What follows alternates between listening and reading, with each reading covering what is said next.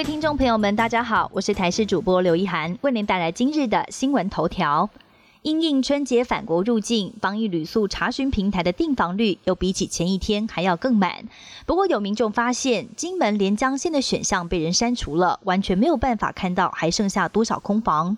对此，观光局及马祖交旅局回应，这是因为小三通还没开放，返国只能够在本岛居检，担心民众会误会，才会赶快下架处理。李长也崩溃表示，在最近不但是要帮忙抢订防疫旅馆，就连防疫计程车也要帮忙找，就怕反国者在居检期间擅自离开。指挥中心现在也把罚则提高了，除了缩短擅离时间，还要把最低裁罚额度十万元再提高，避免反国居检者违规。台铁 EMU 三千型新城际列车目标在耶诞节要首航。台铁首度在每一列车增设了一节商务车厢，而票价也正式公告。以台北到高雄来看，商务车厢就要一千两百零五元，直逼高铁一般车厢的票价。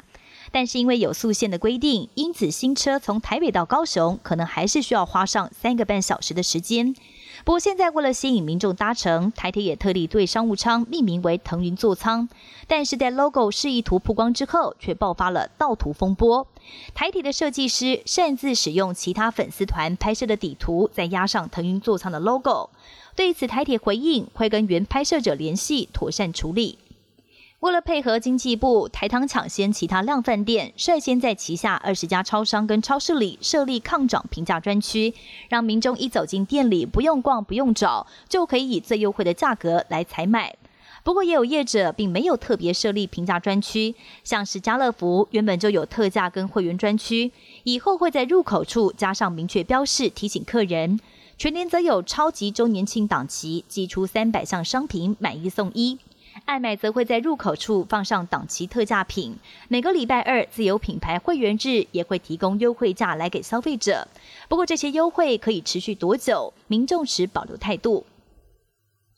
中国有生技公司研发，号称是全球第一款吸入式新冠疫苗，在不改变配方的前提之下，把疫苗雾化成细小颗粒，装在容器里，用嘴巴对着容器吸口气。由于是直接进入呼吸道跟肺部，号称可以在第一道防线诱发免疫系统产生保护力，对抗病毒入侵，而且不会像肌肉注射的疫苗一样产生局部不良反应。目前这款疫苗的第二期临床试验已经取得阶段性成果，正在进入紧急使用的申请阶段。一旦节倒数六周，英国伦敦的点灯仪式在十二号惊喜登场。总共有一百万盏 LED 灯同时亮起，横跨二十条街道，让整个伦敦西区顿时充满欢乐气氛。伦敦市长表示，这是全世界最大规模的耶诞点灯，他也要力邀各地民众都来到伦敦西区度过今年的耶诞节。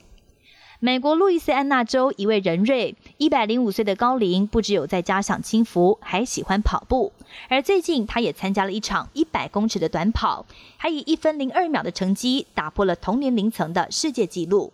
以上新闻由台视新闻编辑播报，感谢您的收听。更多新闻内容，请锁定台视各节新闻以及台视新闻 YouTube 频道。